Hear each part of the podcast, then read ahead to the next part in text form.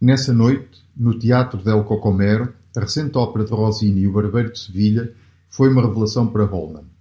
Por uma vez, ninguém soou desfasado no palco. A música e o drama fundiam-se na perfeição e rapidamente se deixou envolver na experiência.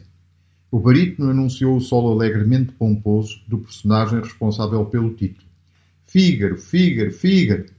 E depois ajudou o nobre conde, tenor, a vencer o médico conivente, baixo, pelo amor da estudante de música Rosina, meio soprano.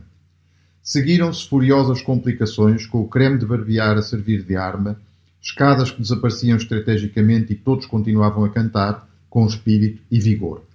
O próprio Holman se apaixonou cada vez mais por Rosina, ou pela prima-dona que a representava. Teria dado o mundo para ver o seu belo rosto e figura, recordaria ele, muito seguro da sua beleza. De uma forma estranha, o seu desejo foi prontamente satisfeito. O tom e a expressividade da sua voz pareciam interligar-se na minha mente, em pura simpatia, delineando exatamente a sua pessoa e atitude, anotou ele. A vaga de sensações misturava-se e fundia-se, transformando-se numa coisa inteiramente nova. Não eram imagens formadas pelo olho da mente, antes pareciam iguais à visão.